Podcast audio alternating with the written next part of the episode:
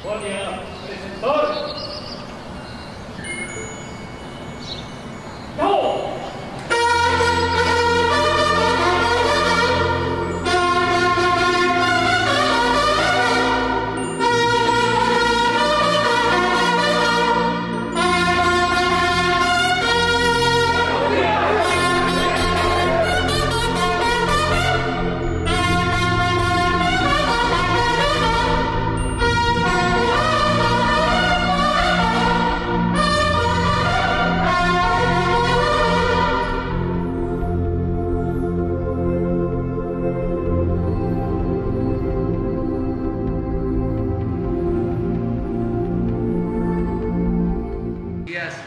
Vamos a informar, como sabemos, eh, estamos en las conmemoraciones, no solo por el mes patrio, sino porque eh, estamos conmemorando, recordando la fundación de México Tenochtitlan, también los 500 años de la invasión, de la conquista y los 200 años de nuestra independencia nacional. Por eso se han llevado a cabo ceremonias en todo este año. Empezamos en Cuilapan, Oaxaca, que fue el pueblo donde se asesinó a Vicente Guerrero. En esa ceremonia, en ese acto, eh, nos acompañó el hijo del luchador por los derechos eh, cívicos, sociales, el hijo de Martin Luther King. Ahí empezamos. Luego se han hecho también actos ofreciendo perdón a los pueblos originarios. En el caso de los mayas, también eh, se ha recordado la importancia de la resistencia de los pueblos originarios para no perder sus culturas, para resistir ante la represión, ante el exterminio. Vamos a tener eh,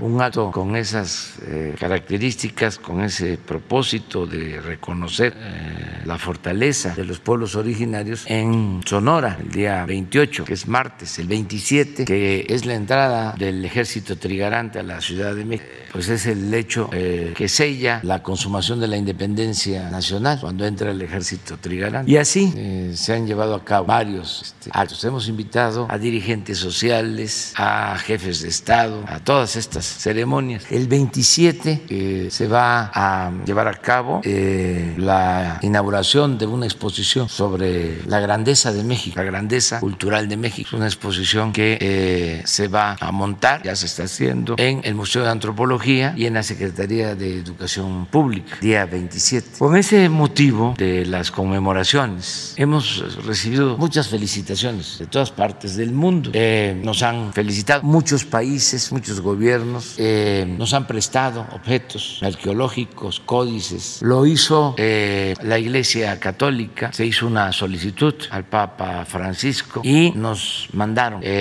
códices, nos mandaron material, copias, algo que por lo general no hacen. Le agradecemos mucho al Papa Francisco Francisco porque tuvo este, una actitud muy especial hacia México. Entonces todo esto se va a exhibir, se va a mostrar al pueblo a partir del día 27. También el Papa Francisco envió una carta felicitando al pueblo de México, una carta que la envía por conducto eh, del nuncio apostólico y ellos van a difundir. Pero también eh, nos eh, mandó el gobierno de Rusia una felicitación muy especial, muy sutil que queremos dar a conocer al pueblo de México el día de hoy. Es una felicitación del gobierno y del pueblo de Rusia a México por la celebración de nuestra independencia. Entonces, eh, como lo hicieron a través de la Secretaría de la Defensa Nacional, le pido aquí al general Sandoval que él introduzca y que podamos ver en qué consiste esta felicitación. Con su permiso, señor presidente. Bien, eh, desde los inicios de los preparativos de los 200 años de la independencia de nuestro país,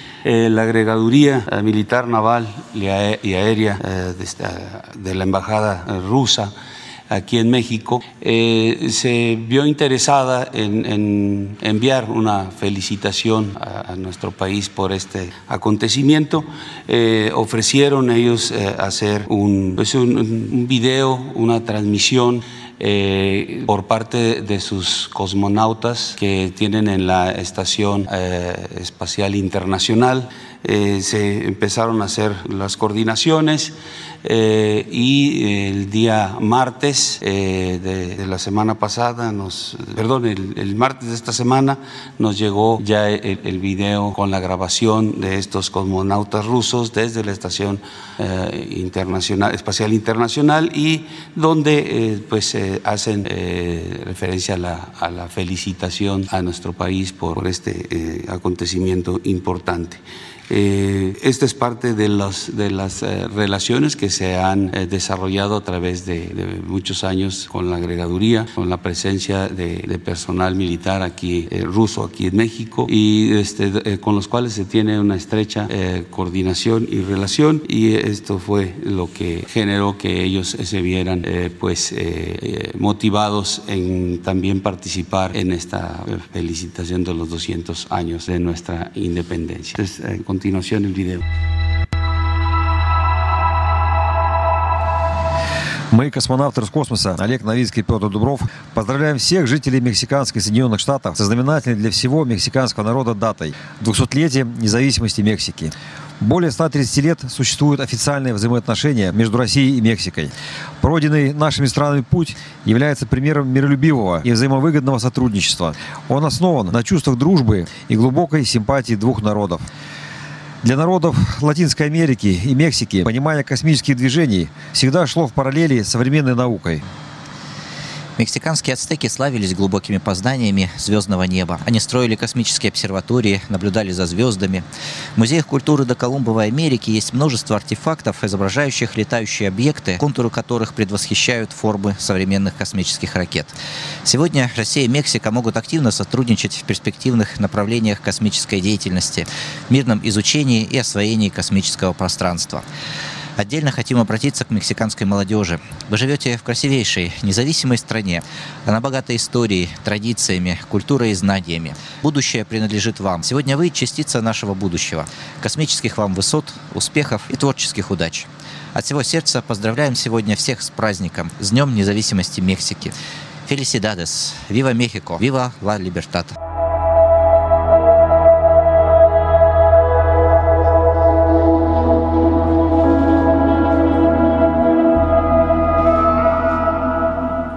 Pues esto era lo que queríamos informar. Vamos a abrir los dos y los dos. Buenos días, eh, Shaila Rosagel, corresponsal del Grupo Gili, la Imparcial de Sonora, la Crónica de Mexicali y Frontera de Tijuana. Buenos días, presidente. Buenos días, secretario. Eh, bueno, eh, preguntarle precisamente sobre este, esto de las relaciones con otros gobiernos, sobre las declaraciones del presidente de Cuba en la invitación en el desfile, que se referían al bloqueo y su petición al presidente Biden, pues a que se retire este bloqueo económico en contra de Cuba. Eh, bueno, luego viene la felicitación del presidente para México. Eh, ¿Cuál es la lectura que usted le da a esto? Eh, ¿Considera usted que las declaraciones de ambos mandatarios, de usted y desde Cuba, pudieran afectar las relaciones de México con Estados Unidos? O por lo contrario, ¿está usted viendo un panorama en donde eh, Estados Unidos pudiera cambiar eh, su manera de, actuar en contra de Cuba, o sea, que pudieran levantar el bloqueo? ¿Cuál es su impresión, presidente? Bueno, nosotros tenemos muy buenas relaciones con todos los gobiernos con todos los países, desde luego con todos los pueblos del mundo. Son relaciones de respeto y se va a mantener esa política. México es sinónimo de amistad. No vamos nosotros a confrontarnos con ningún gobierno. Ahora, con la independencia, hemos recibido felicitaciones de todos los gobiernos. Lo hizo el presidente de China, lo hizo el presidente Biden. Les hablaba yo de una carta que envió el Papa, esta felicitación de Rusia, la visita de presidentes de América Latina, del Caribe, de dirigentes sociales. Entonces, no hay ningún problema. Quisieran nuestros adversarios, los conservadores, que nos peleáramos, pero se van a quedar con las ganas. No va a ser así. Que no les eh, gustó el que se haya invitado al presidente de Cuba, pues no tienen razón, porque nosotros tenemos muy buena relación con el gobierno de Cuba, como tenemos buena relación con el gobierno de Estados Unidos. Ahora, con las conmemoraciones, invitamos al presidente de Guatemala, del Perú,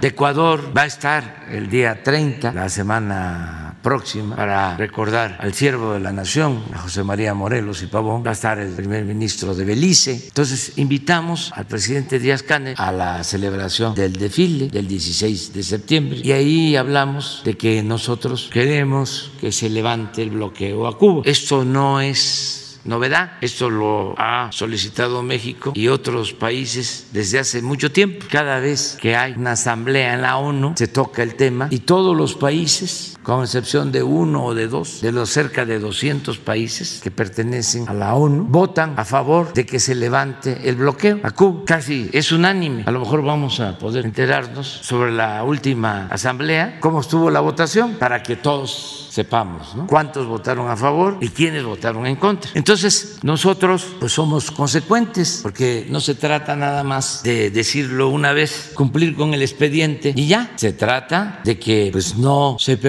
lo que consideramos es una injusticia, porque ningún pueblo tiene derecho a bloquear o a someter a otro pueblo. Ninguna nación puede someter a otro país. Entonces, eso fue lo que sucedió. Un periódico conservador, el Boletín del Conservadurismo de México, el Reforma, sacó una foto en donde estaba el presidente Díaz Canel en el presidio el día 16, porque así tiene que ser, porque es el presidente de la República de Cuba y fue invitado especial por nosotros y tenía que estar en el presidio. Y los embajadores en otro lugar, todos los embajadores. Y como el embajador de Estados Unidos estaba donde estaban los otros embajadores, sacaron de muy mala fe unas fotos que mientras el presidente de Cuba estaba en un sitio destacado de honor, teníamos relegado al embajador Estados Unidos, porque andan siempre este, queriendo eh, confrontarnos conservadurismo así es, son muy perversos, pero nosotros nos ajustamos a los principios de política exterior que establece nuestra constitución. Y no se debe de olvidar que México es un país libre, independiente, soberano. Si antes, sobre todo en el periodo neoliberal, ninguneaban al gobierno de México desde el extranjero, eso es otra cosa, eso es historia. Ahora hay una nueva situación, es una nueva realidad y a México se le respeta. En todo el mundo, como nosotros respetamos también a todos los países. Aplicamos la máxima de que entre las personas, entre los individuos, como entre las naciones, el respeto al derecho ajeno es la paz. Entonces, eso es todo. Ayer que estuvimos inaugurando la Feria Aeroespacial, que por cierto es muy importante, pues ahí estuvo con nosotros el embajador de Estados Unidos en México, que es una buena persona, al que le tenemos respeto y con el que estamos este, llevando a cabo trabajos de comunicación constante para mejorar las relaciones, sobre todo para que haya cooperación o continúe la cooperación entre México y Estados Unidos. Presidente, ¿y usted percibe o considera que podría haber un cambio eh, con el presidente Biden respecto a Cuba? Que ya usted lo, ha solicitado y que ya es tiempo. ¿Cómo ve este panorama? Yo lo veo este, con optimismo, porque tenemos que buscar la unidad de todos los pueblos de América. No este, se puede seguir sosteniendo que América para los americanos, pensando de que América nada más es Estados Unidos. América es para todas y todos los americanos. Entonces ya se debe de hacer a un lado esa política de dos siglos de hegemonía, de dominación hacia los pueblos de América Latina y del Caribe. No puede este, una nación intervenir en las decisiones de otros pueblos. Tiene que haber respeto, tiene que garantizarse el principio de la no intervención y de la autodeterminación de los pueblos. Y tenemos que unirnos, así como lo lograron los europeos, primero con la comunidad eh, de Europa y luego con la Unión Europea y como lo están haciendo en Asia, que es otra región, lo tenemos que hacer nosotros, en América, una región económica, comercial, a partir del respeto a nuestras soberanías. Y se puede. Yo recordaba el 16 de septiembre de cómo el presidente Jimmy Carter, que todavía vive, que le decíamos que viva más tiempo, cómo logró con el general Omar Torrijos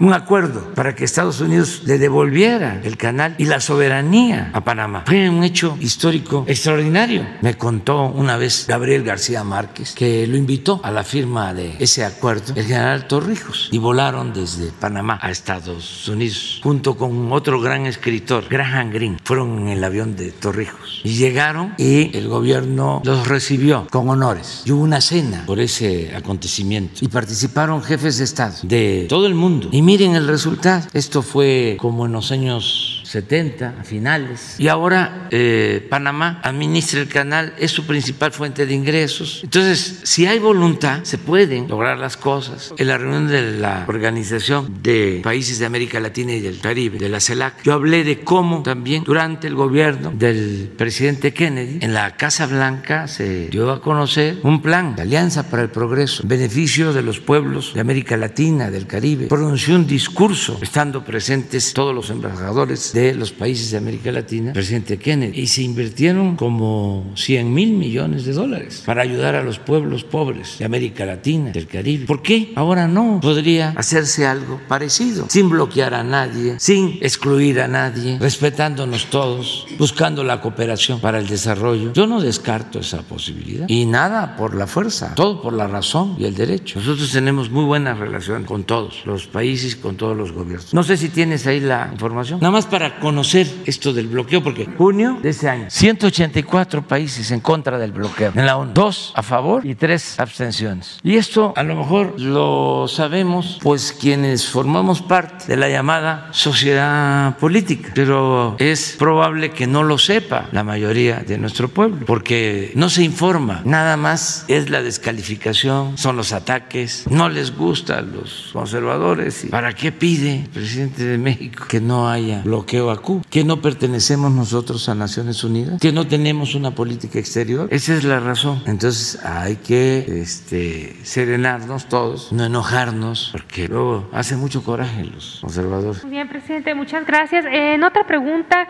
eh, tras el anuncio de la Comisión Internacional de Límites de y Agua entre México y Estados Unidos, que declara la reducción del envío del agua a México, eh, espe- especialmente Baja California y Sonora, por el bajo nivel de, de agua del río Colorado y el señalamiento de especialistas que prevén que mantenga los niveles bajos por varios años.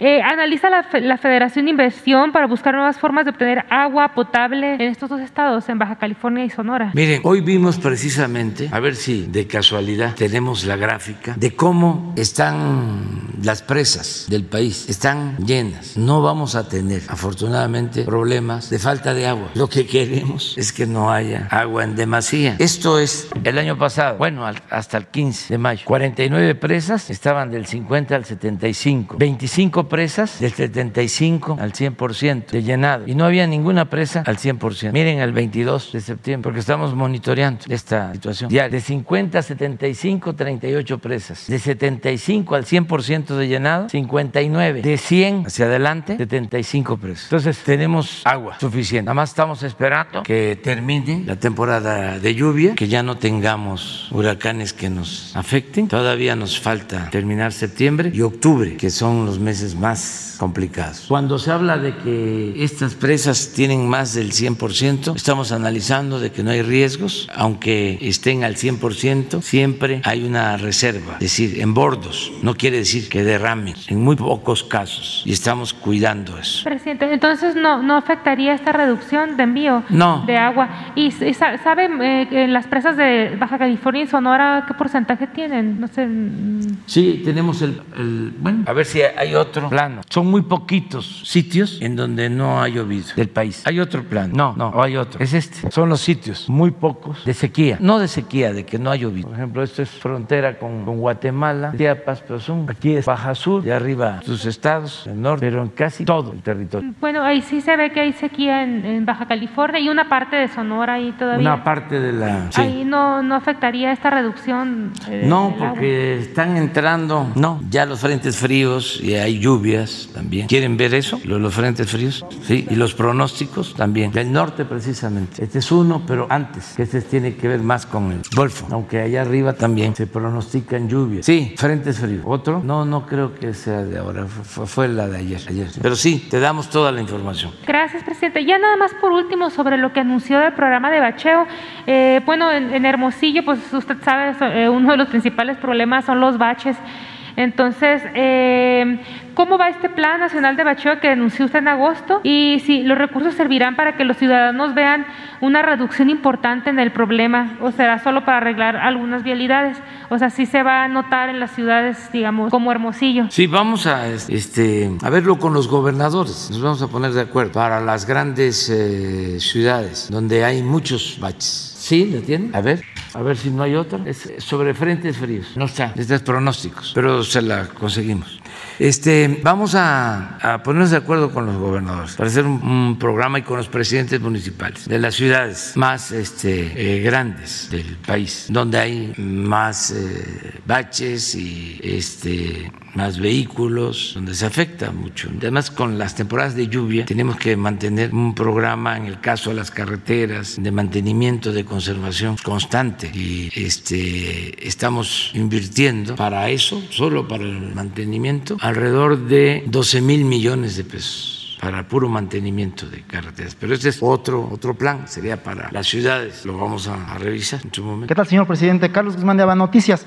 Eh, mis preguntas iban en otro eh, tema, pero tocó el tema del agua y creo que es muy importante. Eh, hace algunos meses anunció junto con el secretario de la Defensa, que está aquí al lado, vamos a ver si podemos aprovechar el conocimiento que tenga del tema, se inició un programa de bombardeo de, de nubes con yoduro de plata. Es una cuestión tecnológica que no se hacía en México. Yo recuerdo hace muchísimos años que estudiaba la primera carrera eh, por ingenieros agrónomos del Antonio Narro, que me dieron clases, era algo que era muy ficticio. Ahora se hace. Eh, tomando el tema que eh, tocaba de, las precipitaciones importantes y de que se busca de que no haya el problema que hubo el año pasado con la presa allá de, Chihuahua, el conflicto del agua, preguntar al secretario de la Defensa si tienen ya resultados de este programa que se implementó de la, del bombardeo de nubes y si se va a contemplar para el próximo año en zonas como las que se mostraban ahí, que han tenido sequía y que ya no tengan eh, este problema en forma aguda, ya que hay en el caso de Durango, de Chihuahua, de, eh, de otros estados, que a, los campesinos incluso me mandaron algunas fotos hace dos semanas en las cuales mostraban de que sí les está beneficiando el programa de, de, bombardeo de, de, nubes. Por este es un programa que lleva a cabo la Secretaría de Agricultura y también con el apoyo de la Secretaría de la Defensa. A ver, general, si tiene que informar. Eh, este programa, la Secretaría de la Defensa lo está apoyando, es un programa de, de SADER. Eh, lo iniciamos en San Quintín, Baja California. Eh, ahí fueron las primeras pruebas con un avión Kiner de la Fuerza Aérea Mexicana. Se le instalaron eh, algunos aditamentos para que pudiera hacer esta actividad de rociar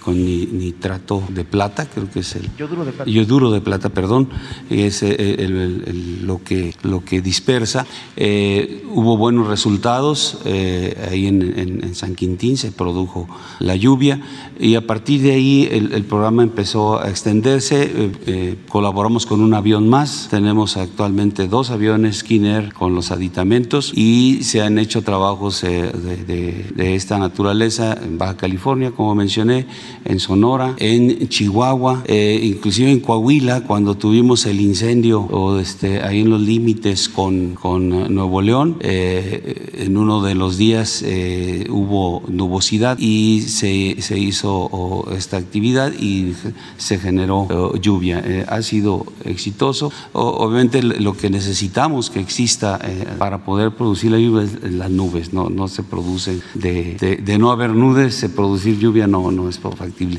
Se necesita la nube, se necesita que la nube tenga unas condiciones y el avión sobrevuela por, por abajo de, de la, nube, suelta eh, el yoduro de plata y este, hace la, combinación química que se requiere para que eh, pueda generarse la lluvia. Pero ha sido exitoso y, bueno, seguimos apoyando este, eh, el programa para que en las áreas que, se requiera tener la presencia ahí de, los aviones.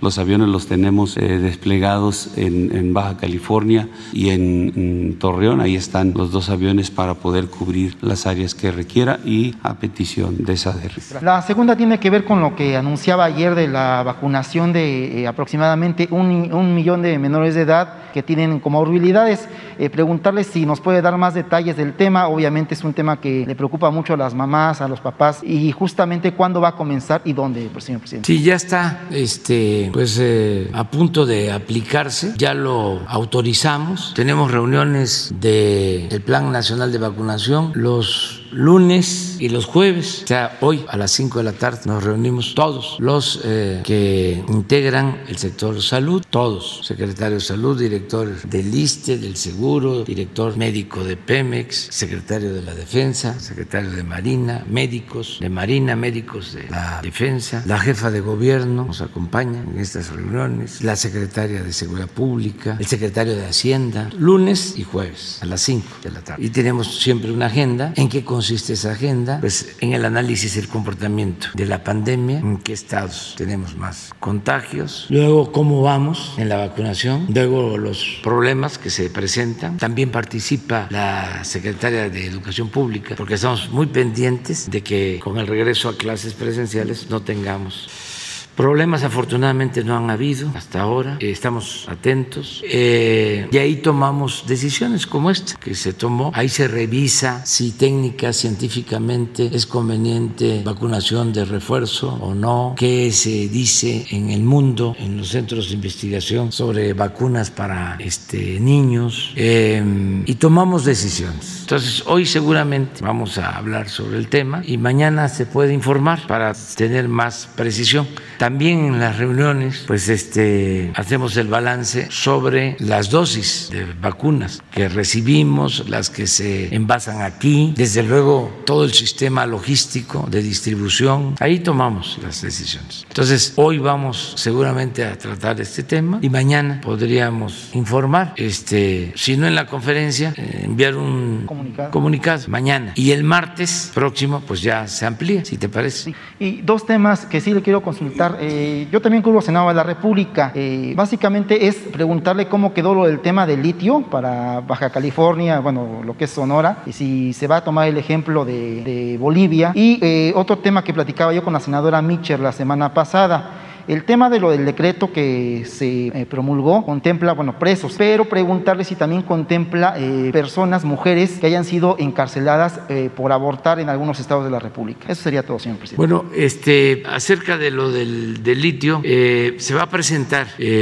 ya la próxima semana, más tardar, ya la iniciativa de reforma para la industria eléctrica y se está analizando si en esa iniciativa se incluye lo del litio o se hace por separado. Nada más es lo que puedo comentarles. Sobre lo otro, pues este está muy claro ya en el decreto a quienes se les este, puede dar libertad. Vamos a que se conozca bien sobre quienes tienen derecho a que se les apoye para que puedan salir libres. Sin duda a enfermos mayores, que este, es una injusticia que estén ahí, este, enfermos ya graves, este, ancianos, quienes fueron víctimas de tortura, está probado, quienes llevan años sin ser sentenciados. Desde luego a mucha eh, población indígena, muchos eh, indígenas de distintas culturas que no tuvieron defensores. Esto está dándose en Chiapas, se han liberado a muchos indígenas y lo vamos a, seguir haciendo. Pero que Jesús les dé a conocer cuáles son las causas. Quedamos acá. Gracias, presidente. Buenos días a, todos. Em, Nancy Rodríguez de Oro Sólido y de Empuje Migrante. Eh, son dos temas, eh, presidente. El primero, eh, si nos puede dar su postura en relación a lo siguiente. Este martes 21, antier, el gobierno de Gran Bretaña, que encabeza el primer ministro Boris Johnson, manifestó su interés por sumarse al TEMEC, este Tratado Comercial México, Estados Unidos, Canadá. Es importante destacarlo, presidente, porque esta información la están dando a conocer prensa local allá en Gran Bretaña en Estados Unidos y, y, también en Europa, en Francia, por ejemplo, pero también las agencias internacionales. Esto pues nos llama profundamente la atención porque eh, se ve el nombre de México pues eh, eh, a nivel internacional. También pues no, no podemos negar que pues es la presencia que también se logró a partir de la cumbre del sábado. Y entonces quisiera yo ver su postura en relación a esto. Incluso aquí tengo, traigo algunos de prensa internacional y de las agencias donde están manifestando y también videos donde están manifestando que se quiere eh, por parte de Gran Bretaña eh, firmar también eh, probablemente este, este tratado. Y en relación a la reunión del sábado también, presidente, el presidente de Venezuela, Nicolás Maduro, planteó la propuesta de hacer la Secretaría General con sede permanente aquí en México. ¿Cuál sería su postura en relación de esta propuesta por parte del presidente Maduro? Ese sería mi primer tema, presidente. Este, acerca de la incorporación de Gran Bretaña, del Reino Unido, eh, al tratado, pues es un asunto que corresponde a los tres países que ahora formamos parte de este acuerdo, de modo que eh, tiene que revisarse por Canadá, por Estados Unidos y por México. Lo que sabemos, lo que este, es conocido, es que el Reino Unido eh, decidió salirse de la Unión Europea. Este, fue una decisión que tomaron, ya no pertenecen a la Unión Europea y están buscando relaciones bilaterales y de otro tipo. Ellos quisieran una relación bilateral, un tratado bilateral con Estados Unidos eh, y también eh, existe la información de que buscan pertenecer al tratado que nosotros tenemos en América del Norte. Esto hay que verlo con eh, todos los actores, no podemos adelantarnos. Yo soy partidario de que se mantenga este acuerdo, creo que fue un logro importantísimo el que se haya convencido a quienes no querían que se ratificara el tratado este, de México, Canadá y Estados Unidos. Tenían sus argumentos, pero eh, al final todos llegamos al acuerdo de que nos convenía. Y yo pienso que le eh, convino mucho a México si me preguntan eh, en qué basa su optimismo económico, además desde luego de la disciplina y de la honestidad en el manejo de las finanzas, ¿en qué basa su optimismo económico? Le diría en el tratado, porque eso atrae inversiones y eh, llegan empresas, se generan empleos y tenemos un mercado seguro para eh, la venta de mercancías. Y México tiene ya una importancia en la industria automotriz, en la industria de autopartes muy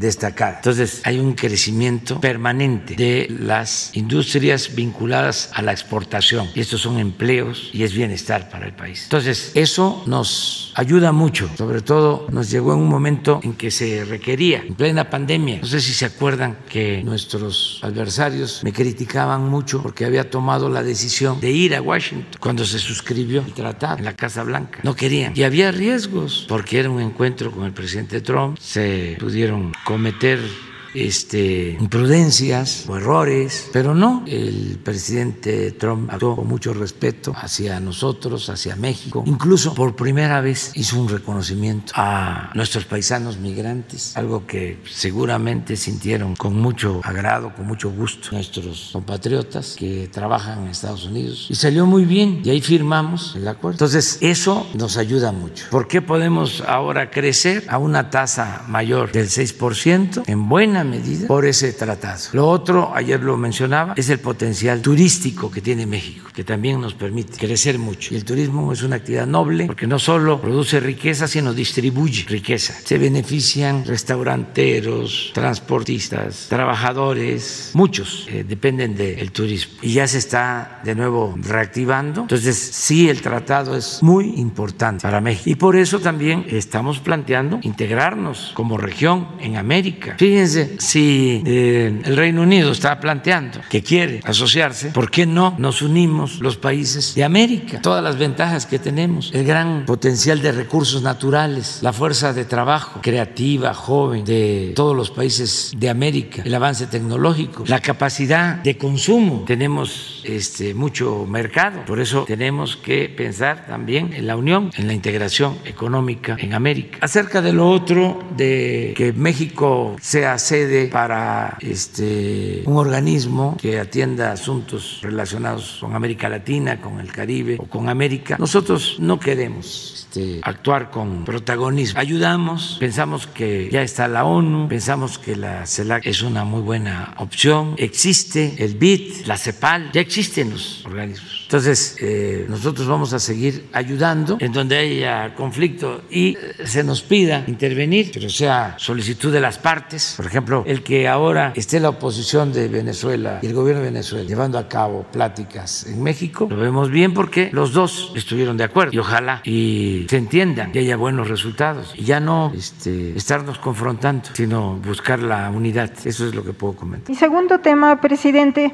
estamos realizando unas mesas de análisis con hermanos migrantes eh, vía remota, obviamente a través de redes sociales, eh, por ejemplo, con eh, hermanos migrantes de Honolulu, de Hawái, de Nueva York, de Utah, de Sacramento, de Los Ángeles, de Dallas, Texas. Eh, entre otros. Ellos eh, destacan, eh, presidente, pues obviamente el crecimiento de este sector migrante en Estados Unidos. En los últimos 30 años, pues ya ve que se ha aumentado el número. Ahorita el registro es de 38 millones, pero ellos hablan hasta más de 50 millones de mexicanos allá en Estados Unidos. Pero también ellos ven la carencia de que no se han hecho actualización de, acerca de los mecanismos de operación de los, de los eh, consulados, ni análisis, ni mucho menos estudios científicos sobre esta migración, entre otros temas. Em, y, bueno, ellos plantean, eh, presidente, la posibilidad de crear una secretaría del migrante o tal vez un instituto del migrante. Eh, usted ha mencionado aquí el instituto, el INAI, que gasta mil millones de pesos al año y pues no sirve para nada y, gasta y ellos que están eh, mandando 48 mil millones de pesos, tal vez crear un instituto que incluso con, con el know-how que usted ya tiene para eficientar los recursos sería menos y bueno, pues se podría eh, explorar eh, mejores funcionamientos y atención a todos estos hermanos migrantes allá que representan 48 mil millones de dólares al año, presidente. Esa sería mi última pregunta. Es un tema que tiene que este, atender la Secretaría de Relaciones Exteriores y mejorar todo el servicio para ayudar a atender como lo merecen nuestros paisanos migrantes. Que los 50 consulados funcionen bien, que este, se tengan equipos, eh, buena tecnología, pero sobre todo que haya servidores públicos, personal que tenga eh, deseos de ayudar, de servir, de apoyar. Es una reforma que se está haciendo en todo el gobierno y que se tiene que hacer en relaciones exteriores. Y ya existe un instituto con ese propósito. Es cosa nada más de profundizar en el mejoramiento del servicio en todas las oficinas, todos los consulados. Hay que estar este, insistiendo, porque no solo en relaciones, en todas las secretarías habían vicios, eh, desatención a la gente, no se eh, cumplía con la responsabilidad que tenemos de servir a los ciudadanos. Pero este, estoy seguro que en relaciones van a seguir trabajando eh, para que mejore el servicio. No lo han hecho mal en situaciones difíciles como sucedió con la pandemia. Muchos paisanos, desgraciadamente, perdieron la vida. Se le apoyó mucho a sus familiares. Se estuvo ahí pendiente. Se han hecho cosas buenas. No tenemos denuncias eh, graves de mal comportamiento de eh, cónsules. Son pocas las denuncias de mal comportamiento de trabajadores del servicio exterior, pero pues vamos a continuar ayudando, porque en efecto nos apoyan mucho nuestros paisanos, pero también no se resuelven las cosas solo creando aparatos burocráticos. Así era antes. Oiga, este, ¿por qué no tenemos una secretaría para las mujeres? ¿Por qué no tenemos una secretaría para los adultos mayores? ¿Por qué no tenemos una secretaría para la atención a personas con discapacidad? ¿Por qué no tenemos una secretaría para los derechos humanos? ¿Por qué no tenemos una secretaría para la investigación eh, científica? Todo era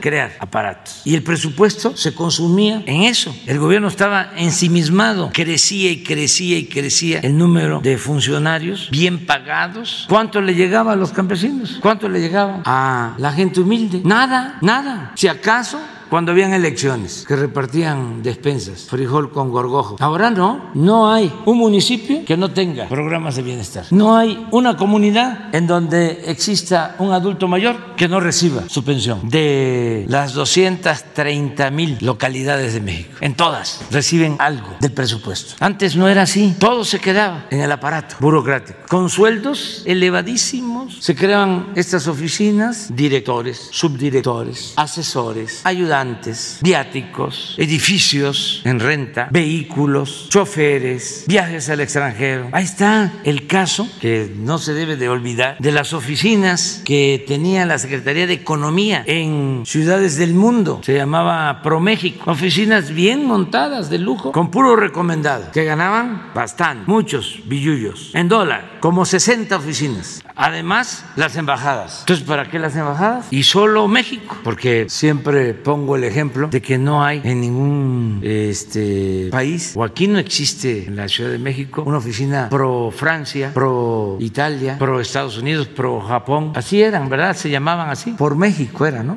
Pro México, ¿sí? Imagínense cuánto gasto. Entonces, sí, ayudar pero con lo que ya tenemos para que el apoyo le llegue de manera directa a la gente. Yo recuerdo mucho, todo esto que estamos haciendo surge de muchos años de estar recorriendo el país y de estar escuchando a la gente, porque el pueblo es sabio. Yo recuerdo que me decían, ahora que ganemos, procure no mandarnos el dinero, el apoyo a través de funcionarios o de instituciones, que sea directo, porque si no, no nos llega sabios consejos. Y así debe ser todo. Hablaban los conservadores de que se había desaparecido el Fonden, pues es un caso típico de corrupción. Cómo utilizaban las desgracias de la gente para robar, porque compraban cosas a precios elevadísimos, o a veces ni compraban, se robaban el dinero y presentaban facturas falsas y no le llegaba nada a la gente. Ahora son censos, casa por casa. ¿Y cómo se entregan los apoyos? De manera directa. A ver, general, explíquele aquí, no solo a ellos, sino a los que nos están viendo, porque es interesante cómo andamos en la entrega de los enseres en Tabasco en Chiapas, en Veracruz, en las zonas afectadas. ¿Cómo se hace?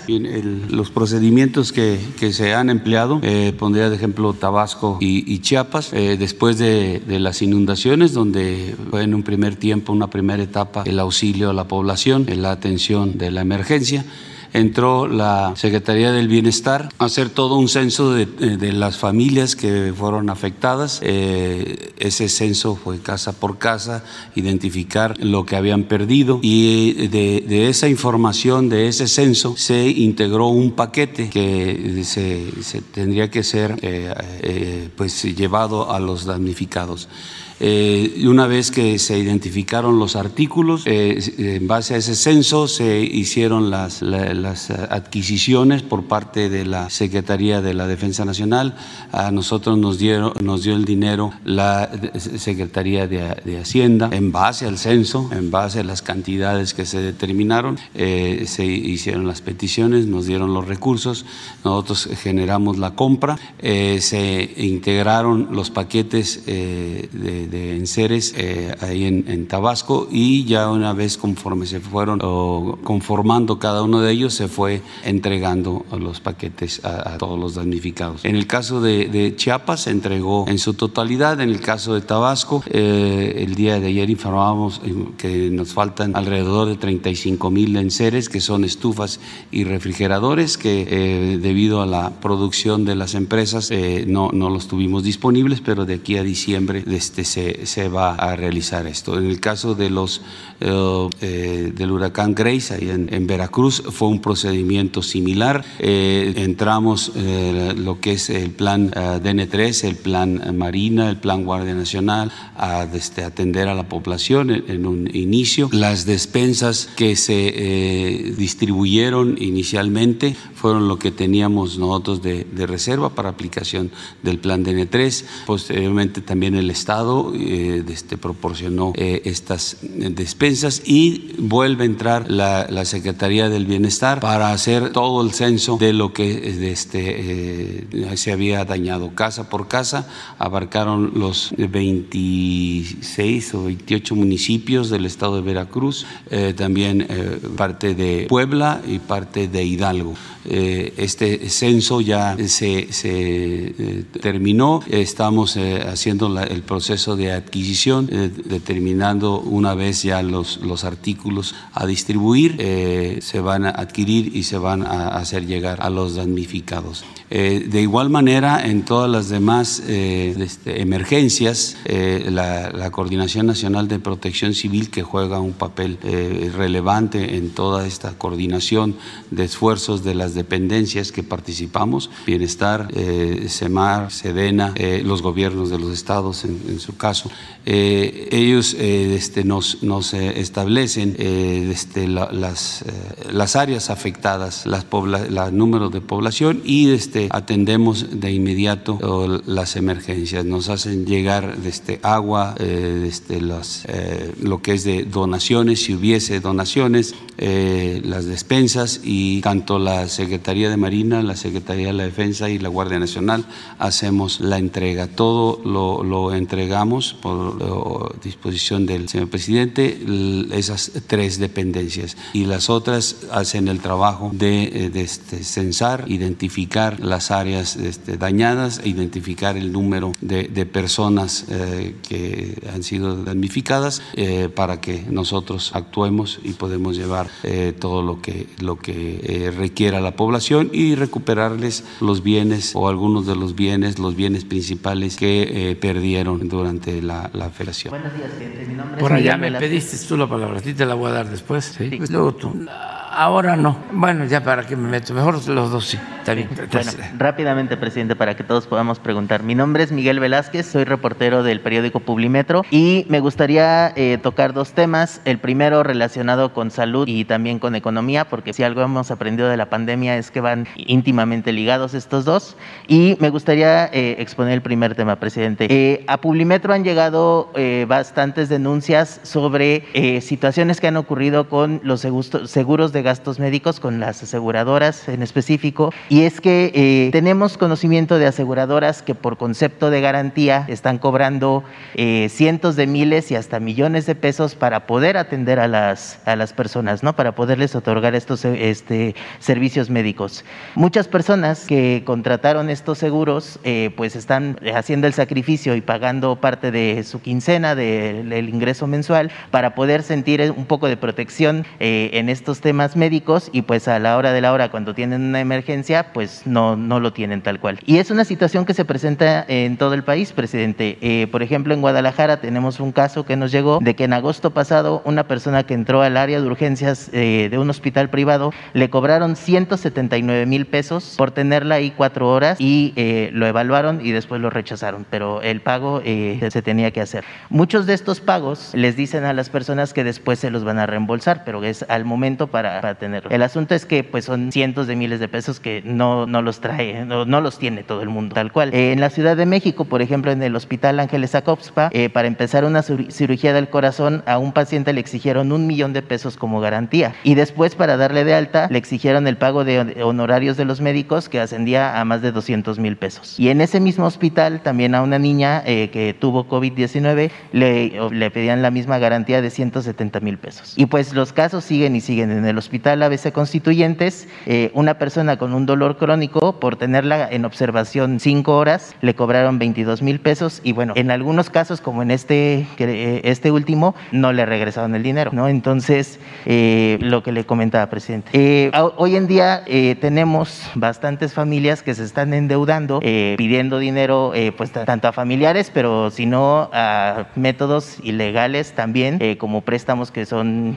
con intereses carísimos y que pues, al final del día también ponen en peligro no solamente el dinero, sino a lo mejor los ahorros que tenían o incluso su patrimonio tal cual. Eh, mi pregunta, presidente, es eh, ¿qué va a hacer su gobierno para controlar estas mafias de aseguradoras y evitar que más personas sigan siendo víctimas de estos abusos? Bueno, si te parece, yo creo que es un tema importante, de interés para mucha gente. Este, le podemos pedir un informe a Ricardo Sheffield, que es el procurador de la defensa del consumidor. A ellos les corresponde defender a los consumidores cuando se abusa eh, y no se cumple con un contrato, con un convenio, con un servicio que se paga. Entonces vamos a este, pedirle que nos informe sobre este tema, que lo considero importante porque ya también he escuchado quejas de que no se cumple con eh, eh, los seguros, es decir, que la gente hace un esfuerzo, sacrificio, paga los seguros y cuando los necesita, este, las aseguradoras no cumplen. O sea, no quiero generalizar, pero sí he escuchado casos. Entonces, vamos a que se traiga aquí el tema, si te parece. ¿Cree eh, que sea posible que sea este próximo lunes? Eh, Eso es lo que estoy pensando porque el lunes es 27 y van a estar aquí. Este, incluso estábamos viendo hasta ni pasar los videos, todavía no lo decidimos, porque es el día de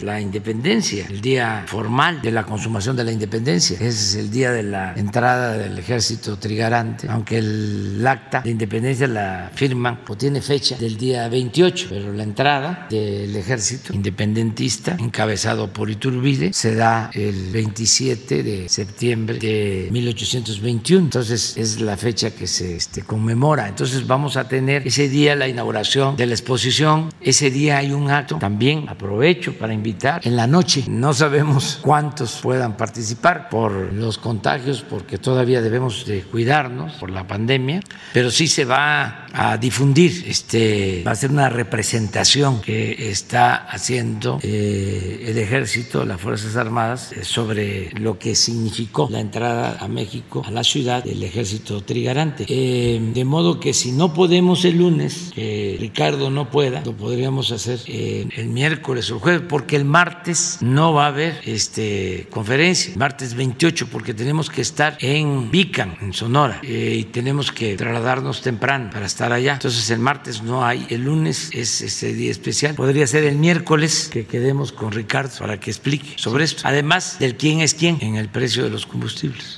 Y, que en este, en este tema, presidente, eh, también eh, recordar que justo durante la pandemia, si ya había un crecimiento en cuanto al número de pólizas, pues durante la pandemia también ha incrementado y que también eh, las personas que enfrentan este tipo de, emergencias médicas también se enfrentan a otras mafias, por ejemplo, las ambulancias pirata y cosas por el estilo. Entonces, eh, sería importante eh, tocar ese más, presidente. en un segundo tema que me gustaría conversar rápidamente, me gustaría preguntarle sobre, pues hemos visto durante esta última, bueno, durante estos últimos meses, pero específicamente en esta última semana, la cuestión migratoria migratoria que ha sucedido en eh, Ciudad Acuña eh, con los ciudadanos haitianos, pero también lo hemos visto en Chiapas y lo hemos visto en la Ciudad de México y en varios lados. El canciller Marcelo Ebrard el pasado martes eh, mencionaba que muchos de estas personas son engañados por sus líderes para llevarlos hacia Estados Unidos. Les, les prometen falsedades y al final del día pues están en una situación de una crisis grave. A mí me gustaría preguntarle, presidente, sobre los líderes. ¿Quiénes son estos líderes? ¿Quiénes están detrás de estos grupos, eh, porque viajar desde Chile, desde Brasil, eh, ya sea volando, ya sea por tierra hasta nuestro país y hasta la frontera, pues es bastante complicado. Son personas que tienen alguna necesidad o bastantes necesidades en, uno de los países más pobres de América Latina y llegar hasta acá, pues tiene algún costo. Entonces, ¿quiénes están detrás de ellos, presidente? ¿Cómo se está enfrentando eh, este, a estos líderes, a, este, a estas personas? ¿Cómo va el, el, el, convenio, el acuerdo? Con los demás presidentes de América Latina, si se está hablando de, un combate general a, todos ellos y eh, pues preguntarle también si se tienen ya identificados, porque pues al final del día también serían las personas que pondrían en peligro eh, lo que usted está proponiendo, los programas sociales de Sembrando Vida y Jóvenes Construyendo el Futuro, por ofrecerles a estas personas pues falsedad. Bueno, primero este, plantear de que se tiene que atender el origen del problema, ya lo hemos dicho muchas veces, pues tiene que ver con la pobreza, con la necesidad y también con la violencia. En el caso de Haití, desgraciadamente, hay mucha inestabilidad política. No olvidemos que asesinaron al presidente y que eh, hay mucha confrontación. Nosotros llevamos un mes queriendo eh, terminar de entregar víveres en Haití y enviamos dos barcos, más de mil toneladas de alimentos y todavía hasta ayer nos faltaban descargar 100 toneladas porque se arrima el barco para entregar a Protección Civil de, Haití y a las autoridades los víveres y empiezan eh, las agresiones, balazos y tiene que retirarse el barco y anclarse este, hasta que se vuelvan a crear condiciones favorables y regresa al muelle. Estamos hablando de Puerto Príncipe, no de cualquier este, puerto. Entonces hay una situación muy difícil en Haití de inestabilidad política, de violencia. Eso se tiene que tomar en consideración. También eh, se tiene que actuar para, como hemos venido sosteniendo, atender las causas, que haya empleo. La gente sale por falta de trabajo o por violencia. Entonces hay que atender eso. Y a Río Revuelto este, se aprovechan traficantes de personas que tienen organizaciones donde ofrecen de que ellos pueden trasladar a las personas, pueden llevarlas, conducirlas a Estados Unidos. Son estructuras, organizaciones. Tan es así que contratan camiones. Acabamos de tener una reunión ayer con transportistas de México, de autobuses, que le estamos pidiendo, qué bien que sale el tema de que nos ayuden porque ellos contratan a sabiendas de que es ilegal. Este, estamos hablando de empresas del transporte de México. Sí, no, nacionales las empresas de transporte que se dedican a trasladar a migrantes. Entonces, todo esto lo estamos atendiendo, pero estamos proponiéndole al gobierno de Estados Unidos que se haga de manera conjunta, que intervengan los países y sobre todo que haya cooperación para el desarrollo, que no se demoren, que ya se empiece a apoyar a la gente. ¿Cómo ¿Cómo se puede enfrentar a los traficantes de personas? Pues que no tengan materia, que no tengan este, migrantes, que ya nadie quiera correr riesgo, salir de sus pueblos porque tiene trabajo, porque tiene empleo, porque tiene bienestar, porque hay paz, porque hay tranquilidad. Pero eso hay que hacerlo. Se puede, nada más que son muy lentos estos procesos, pero constantemente los está atendiendo el secretario de Relaciones Exteriores, Marcelo Ebrard, está hablando constantemente con el secretario de Estado del gobierno estadounidense sobre este asunto en especial, constantemente. Van a tener ahora una reunión, unos días eh, más, van a volver sobre el tema, están trabajando sobre esto y yo espero que haya resultados. Gracias, presidente. Buenos días. Meme Yamel de México News y sin censura. Unos planteamientos muy breves. Primero, presidente, eh, en los últimos días la política exterior mexicana ha cobrado mucha fuerza. Y en ese sentido, usted también habló hace unos días sobre el artículo 33, un artículo que si lo vemos, pues es prácticamente una, una política o una norma sin dientes para su ejecución. ¿Estaría su administración o existe posibilidades que desde esta administración se pueda derogar el artículo 33? ¿Se ha pensado? Estamos hablando de un artículo que ha representado una xenofobia legalizada incluso para eh, expulsar adversarios políticos cuando no son mexicanos. Pues este es buena la propuesta, ¿eh? habría que analizar, porque es un artículo que está, si no me equivoco, desde la Constitución de 1857 y ya es otra realidad, la del país, desde luego, y se ha usado como medida represiva en otros gobiernos. Nosotros nunca lo hemos aplicado y no lo vamos a aplicar. Aquí pueden venir extranjeros y este, manifestarse con absoluta libertad. Entonces hay que analizar la posibilidad de quitarlo, reformarlo, este, no nos eh, ayuda, porque nosotros no tenemos eh, propósitos eh, autoritarios ni de censura a nadie. Queremos garantizar las libertades plenas a todos. Además es muy bueno el debate. Por eso lo mejor que hay como sistema político es la democracia. Está demostrado, lo menos malo, como dicen los escépticos. Eso es lo mejor. No hay otro sistema político más conveniente que la democracia. Y esto tiene que ver con las libertades entonces que todo mundo pueda expresarse y así se enriquece la vida pública con el debate. Entonces sí, vamos a analizarlo, a lo mejor nos está escuchando o le van a informar al secretario de Gobernación para que lo analice, porque son otros tiempos. En ese sentido, presidente, otra situación importante es que la Suprema Corte hace unas semanas declaró inconstitucional la Ley General de Comunicación Social, eh, la que conocemos como Ley Chayote.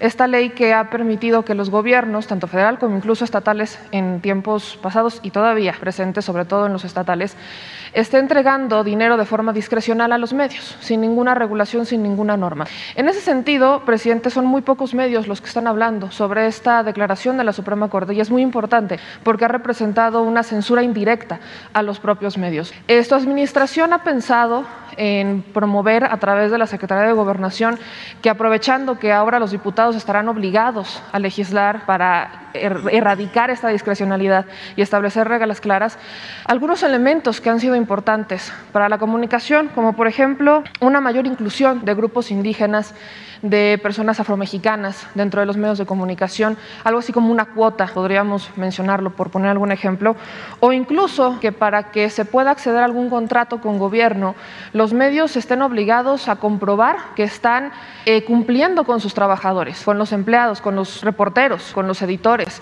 Porque lamentablemente el dinero que se asigna a los medios de comunicación se estanca en los dueños de los medios de comunicación. Y hoy por hoy, y no creo que me dejen mentir, muchos reporteros no tienen contratos, son por outsourcing todavía, eh, llevan años con el mismo sueldo y ellos son los que se están partiendo en las calles por conseguir las notas y lamentablemente no les llegan los recursos. Entonces, ¿se ha pensado en algo así, presidente? Pues eh, Jesús tendría que hacer una propuesta cuidadosa también, respetuosa de la libertad de prensa, de la libertad de expresión, que no se eh, vaya a llamar la ley este, censura 2, ¿no? ¿Cómo se llamaba la ley que se combatió en la época de Sarko? Mordaza, la ley Mordaza. Nada de eso, nada. Este, que la prensa se controle con la prensa, que se regule con la prensa, que no tenga el Estado que meterse a someter a los medios, que haya libertades. Incluso ayer hablaba de un comité de ética que podría también pero, entre prensa. Sí, que lo puedan hacer sin que eh, se afecte la libertad. Es muy importante la vertiente de los derechos de los trabajadores de los medios de comunicación, porque en efecto hay periodistas que no tienen garantizados ni sus derechos básicos, ni sueldos, ni prestaciones, nada, que los pueden despedir y no les reconocen eh, ningún derecho. Eso sí, pero eso cae más en la esfera del derecho laboral Sí, este, eso sí podría verse. Lo de los servicios médicos, la seguridad social, eso lo estamos haciendo incluso con gremios. Por ejemplo, los actores que al parecer tienen todo. No, hay muchísimos actores que padecen, que viven este, en situaciones muy precarias y que no tienen eh, atenciones médicas. Eh, eso ahora que hay eh, una dirección progresista en la Asociación de Actores, se está viendo con el Seguro Social y se va a seguir apoyando. Es lo mismo que se podría hacer con el periodismo. Es la misma propuesta. Eso, adelante. Y lo otro, pues este, procurar que no se eh, condicione la publicidad a hablar bien del gobierno, que no se use eso para someter. Aquí no este, limitamos la libertad de expresión a nadie. Y por último, presidente, si me permite, aprovechando que está nuestro general secretario, preguntarle cómo van las capacitaciones en derechos humanos a las Fuerzas Armadas se firmó un convenio el 24 de marzo de este año este, y aprovechando justamente el tema, presidente, en materia justo de seguridad, eh, sabemos que la responsabilidad del gobierno federal está eh, a través de la Guardia Nacional, pero lamentablemente las policías estatales y municipales en gran medida están coludidas todavía entre corrupción y con grupos criminales. Eh, ¿Cómo funcionaría la seguridad si eh, los gobiernos estatales, en vez de asignar recursos en mejorar las condiciones laborales de los policías, en vez de eh, erradicar la corrupción incluso que existe con los exámenes de control, están mejor gastando el dinero en armas que no utilizan, en patrullas, como estamos también acostumbrados, y al final el recurso que reciben de seguridad no se ve reflejado en resultados para la población. Esto preocupa, por ejemplo, cuando volteamos a ver Yucatán, ¿no? un estado en donde ya hemos visto arbitrariedades que se han hecho públicas por parte de elementos de policía. Tenemos incluso denuncias sobre mujeres policías que fueron despedidas porque no se dieron ante los acosos y violaciones por parte de policías, de los comandos principales esto en progreso.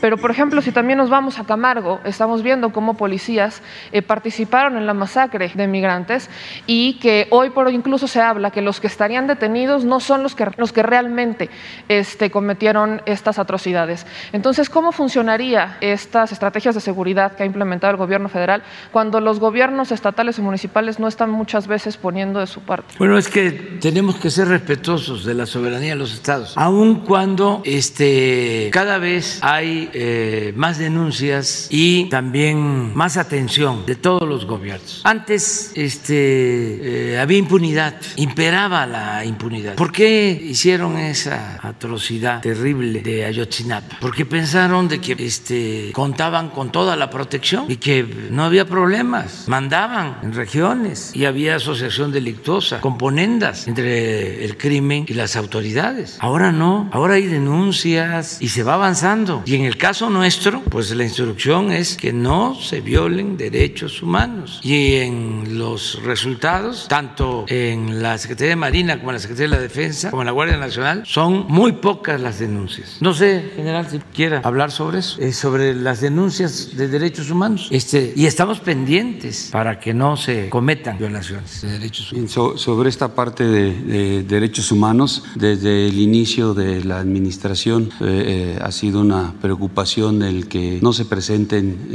ni, quejas ni recomendaciones en derechos humanos generadas por la actuación de nuestro personal en las operaciones. hasta la fecha no tenemos ninguna recomendación generada por las operaciones. Eh, nuestro personal a la hora de actuar, ya sea el ejército, la Fuerza Aérea, eh, este, respetan los derechos humanos, es una instrucción, es una orden de, no violentar en ningún momento esta parte. Eh, se ha cumplido, sí tenemos quejas, pero de, otra índole, no, no este, relacionadas con la actuación de nuestro personal en las operaciones. Y aprovecharía para mencionar que sobre el programa de derechos humanos, sobre lo que es, el convenio que firmamos para realizar las capacitaciones eh, por parte de la Comisión Nacional de Derechos Humanos, eh, va avanzando, eh, se hace la capacitación tanto del personal del Ejército y la Fuerza Aérea en toda la República Mexicana, se tienen fechas para ir a hacer estas este, capacitaciones, pero también mencionar que el ámbito de los derechos humanos en las Fuerzas Armadas, en la Secretaría de la Defensa Nacional, eh, tiene desde 1990. Eh, desde esos años se creó un área específica de, eh, para el adiestramiento de nuestro personal en el respeto a los derechos humanos y esta ha ido evolucionando a través del tiempo. hemos capacitado anualmente a nuestro personal. en todos estos años ha estado con nosotros la Comisión Nacional de Derechos Humanos, ha estado la la UNAM también eh, realizando capacitaciones, eh, ha estado desde algunos organismos internacionales, entonces eh, ha, sido una, preocupación constante. Y, reitero que en esta administración ha sido todavía ah, más directa la orden de no violentar los derechos humanos. Y creo que nuestro personal ha entendido que podemos cumplir las misiones que tenemos asignadas sin realizar ningún acto que se califique como una eh, pues, eh, violencia en, derechos humanos. Eh, seguimos y vamos a seguir sobre ese, camino y, este, la Comisión Nacional de Derechos Humanos pues está pues, atenta a, cumplir todo ese proceso de, entrenamiento de nuestro personal, de capacitación de nuestro personal y llega desde los niveles de mando hasta el nivel de ejecución. Todo el personal de, que tiene diferentes responsabilidades es eh, capacitado en esta eh, situación de, respeto a los derechos humanos. Sí, ya, así es. Bueno, vamos a, aprovechar. Este, él es un eh, periodista independiente. Este, no es ni oficial ni oficioso, pero vamos a aprovechar. ¿No tienes ahí este, el índice de confianza? Porque el INEGI acaba de dar a conocer su encuesta sobre seguridad y vamos avanzando. En la percepción de la gente este, se va avanzando en cuanto a garantizar la paz y la tranquilidad, poco a poco. Y es muy alentador que la gente le tenga confianza a las Fuerzas Armadas. Miren.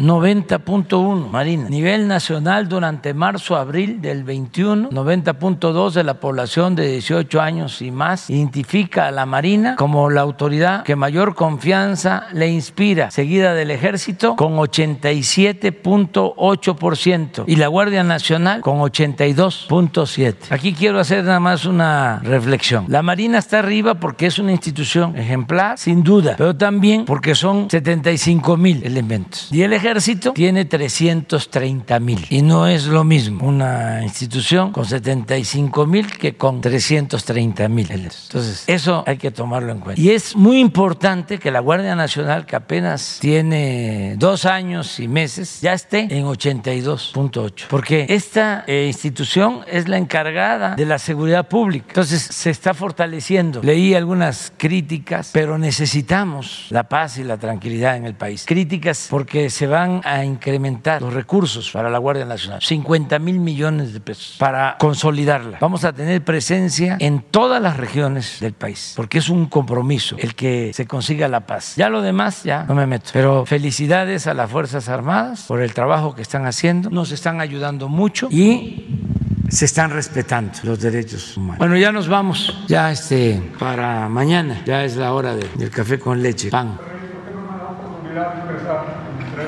Gracias, señor presidente. Mi nombre es Héctor Camero de Radio Tierra Libertad, radio popular y comunitaria en la ciudad de Monterrey, Nuevo León, junto con otras cuatro radios asociadas a la red de radios comunitarias de, e indígenas de Amarc, México. Hemos eh, recibido una negativa a nuestro derecho para seguir prestando nuestros servicios a las comunidades por una confusión que hay en los términos que autorizan las prórrogas en la Ley Federal de Telecomunicaciones. El origen de nuestras radios es, son las luchas de nuestras comunidades, su vida y a ellas nos debemos. Formamos parte de la corriente de democratización de los medios, mucho antes de que la ley de 2014 se, se publicara. desde aquellos movimientos democráticos, con referente en el 68 y su grito de prensa vendida, contra aquellos medios que deforman, ocultan, silencian la realidad y lo siguen haciendo. Nosotros, en este afán de servir a nuestras comunidades sin fines de lucro, dimos esta lucha que cristalizó relativamente con la reforma de telecomunicaciones y con la ley que por fin nos reconoció. Pero resulta que quienes se oponían al ingreso de estos medios sociales, comunitarios e indígenas, dejaron vacíos que son verdaderas trampas legales, trampas jurídicas de las que ahora se han valido para dejarnos a estas radios. Radio Evolución de Otumba en el Estado de México, Radio Aro en Esahualcoyot, Estado de México, Radio Tepoztlán en Tepoztlán, Estado de Morelos, Radio Xali en Chaltepec, Estado de Bravo, perdón, Chaltepec de Bravo, Estado de Puebla. Y Radio Tierra Libertad de los barrios obreros de Monterrey para dejarnos sin oportunidad de seguir brindando nuestros servicios. Nosotros eh, acudimos al legislativo, estamos buscando al legislativo para que corrija esos vacíos legales, porque desafortunadamente el IFETEL no ha utilizado el criterio de el, criterio pro persona, el derecho pro persona, para poder utilizar cuando hay confusión en los términos legales aquello que más beneficie a quienes están eh, llevando esta demanda, ni ha acudido a los altos estándares internacionales que precisan de leyes claras, transparentes, precisas eh, para, para poder definir esta situación. Hemos, hemos recurrido, estamos recurriendo al legislativo para que corrija estos vacíos legales, porque no solo somos nosotros, presidente, son las pequeñas radios comerciales y sabemos que hay radios públicas que están en este bache igual que nosotros. Nada más que de los débiles, pues nosotros parece que somos los más. Y acudimos también a usted como ejecutivo para solicitarle que refuerce este derecho de estas radios comunitarias indígenas a existir, a, tener esta oportunidad de, de, seguir trabajando para nuestras comunidades, porque estamos con ellas ahí donde se nos prueba agudamente, hasta los últimos rincones, con las comunidades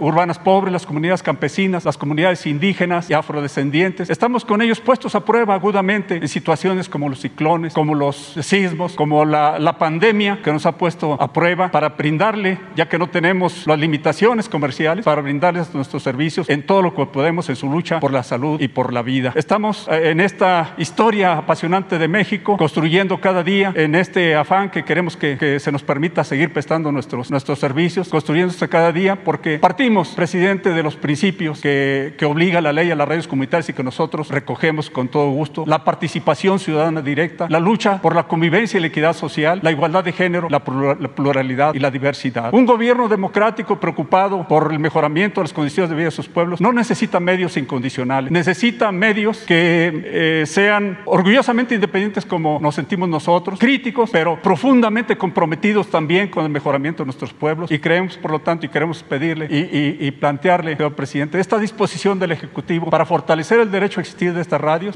con, con este, esta corrección de esos vacíos legales, con esa revisión y corrección, pero también con su fortalecimiento económico que es cada vez más precario, porque se sostiene el mismo principio cuando cada vez somos, somos más y porque eh, necesitamos también una ampliación de acuerdo a los estándares internacionales en la reserva que se concede a esta radio. Queremos preguntarle su disposición, señor presidente, para apoyar el derecho a estas radios a consolidarse, a desarrollar su trabajo en pro de un, eh, del mejoramiento de la vida de los pueblos que más lo necesitan. Todo el apoyo. Gracias. Todo el apoyo. Pónganse de acuerdo con Jesús eh, Ramírez ahora y si es este, necesario que se eh, concerte un encuentro, una entrevista con el secretario de Gobernación para que se apoye. Cuando nosotros empezamos la lucha en favor de los pobres, este, me tocó fundar una radio comunitaria indígena, XENAC, La Voz de los Chontales, 1980, en Nacajuca. Y cuando terminó el sexenio, la cerraron. Y ahora que llegué a la presidencia,